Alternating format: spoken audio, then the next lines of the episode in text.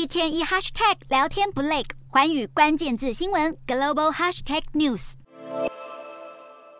顶着刺骨寒风和零度以下低温，蒙古民众发起占领政府大楼运动。数千人在五号齐聚在首都乌兰巴托的政府机构，包括总统办公室所在地国家宫外头，抗议通膨飙升、经济不振以及官员贪腐。民众与冲上前的远警爆发推挤冲突，在场群众以人数优势将警方往下推，还有人试图冲进国家宫。民众痛批官员吃香喝辣，人民却连一条面包都买不起，要求在国家宫内的官员出来面对。受到乌俄战争影响，蒙古的通膨已经飙高至百分之十五点二，更传出有六百五十万吨煤炭凭空消失，外界认为是官员贪腐、监守自盗，而这景象似乎和中国白纸革命很相似。蒙古人民也高举白纸，并且写上诉求。抗议者批评政府承诺要让人民过更好的生活，却只是肥了自己的荷包。蒙古大约有百分之八十六的出口商品销往中国，当中一半以上是煤炭。现在这起煤炭风暴，如果不说清楚、讲明白，恐怕难以平息人民的怒火。